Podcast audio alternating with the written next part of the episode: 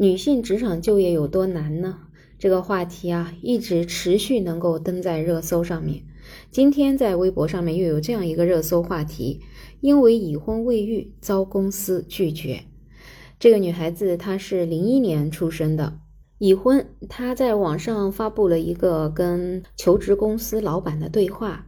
对方公司呢是属于双休早八晚五，其实是一个挺不错的工作吧。但是聊着聊着呢，这位老板就问他想做什么职位，而且问他你是不是已经已婚已育了。他说呢我是已婚未育。那个这个老板就有一点迟疑了，说你就是才结婚的了，那你打算什么时候要宝宝呢？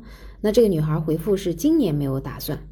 那老板就直接跟他回复说：“我们是要找长期稳定工作的人，像你这种情况，你的工作也不可能长久的。”那女孩觉得自己怀孕八个月或者稳定的话，到九个月都是可以工作的。而且这份工作也不是搬砖，就是在公司坐办公室嘛。如果长期稳定的工作的话，出了月子也是可以工作的。而且家里呢是有婆婆可以带孩子的，觉得这些都不是问题。但是老板呢仍然觉得这个是大问题，毕竟产假六个月，哺乳期六个月，这一年谁来顶替她呢？找个兼职的也没有人干的，而且再培养一个人也是非常非常的麻烦。比如说这个女孩，她现在可能就在备孕吧。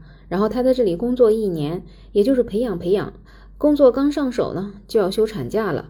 有了宝宝之后呢，有多少两三年可能不上班，等上了幼儿园才能工作。那么这个老板也是开了公司三十多年了，他觉得现在可能都说的好好的，但是到时候你又不来上班了，那也是没办法去面对的事情。反正不管女孩怎么解释，就是她一定会来上班，她的婆婆会给她带孩子，但是这个老板仍然是不敢相信。对于这个女孩的遭遇，其实很多女性求职者都有同样的经历吧。反正女性求职被公司拒绝的原因有很多，但是总结起来呢，就是有以下四条：第一，你是未婚未育的，因为你可能马上要结婚，然后要生孩子；第二呢，你是未婚已育的。那更加不会要了。一个人照顾孩子，怎么还能顾得上工作呢？那如果你是已婚未育的呢？那就像前面这个女孩子一样，根本也找不着工作。那如果是已婚已育的，那也要看情况了。一般万一生的是一个小孩，那说不定你还要再生二胎、三胎。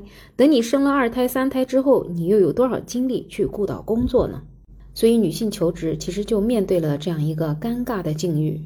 很多人可能就是谴责这些求职单位啊，但是其实你看到这个老板他所说的情况也是非常非常的无奈。确实是一个公司如果招了一个女性过来，然后才做了一年，她都要去生孩子了，那么这个岗位的工作由谁来做呢？所以在当前的政策下，发生这种情况其实是非常常见，也就是把生育所带来的劳动力的损失是让用人单位来承担。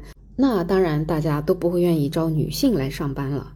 虽说现在是有生育保险，但是女员工怀孕之后，用人单位确实要面临很多的损失，包括经济的，包括工作安排和一些劳动保护啊，或者劳动率下降带来的这种损失。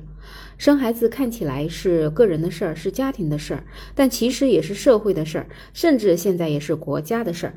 我们现在也是经常能够看到各种专家在呼吁要提高生育率，要想尽一切办法让我们的生育率能够有一个稳定增长的这种局面。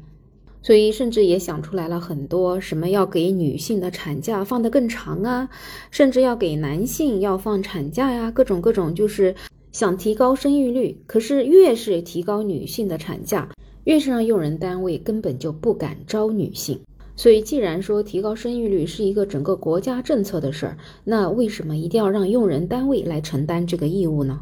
所以，最终如果想解决这个问题，最根本的还是要以利益为导向吧，制定把用人单位解脱出来的政策措施，才有可能去让用人单位敢招他们。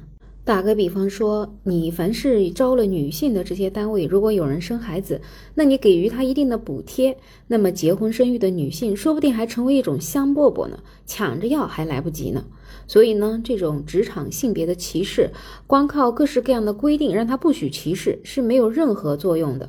只有真正的把用人单位从这些成本里面解放出来，才有可能真真正正的让他们敢去雇佣女性，才能够减少职场的性别歧视。那不知道你对于这个话题有什么样的看法？欢迎在评论区留言，也欢迎订阅、点赞、收藏我的专辑。没有想法，更加期待你可以加入我的听友群，在绿色的软件上搜拼音“没有想法”，再加上二零二零，我是梅乐，我们下期再见。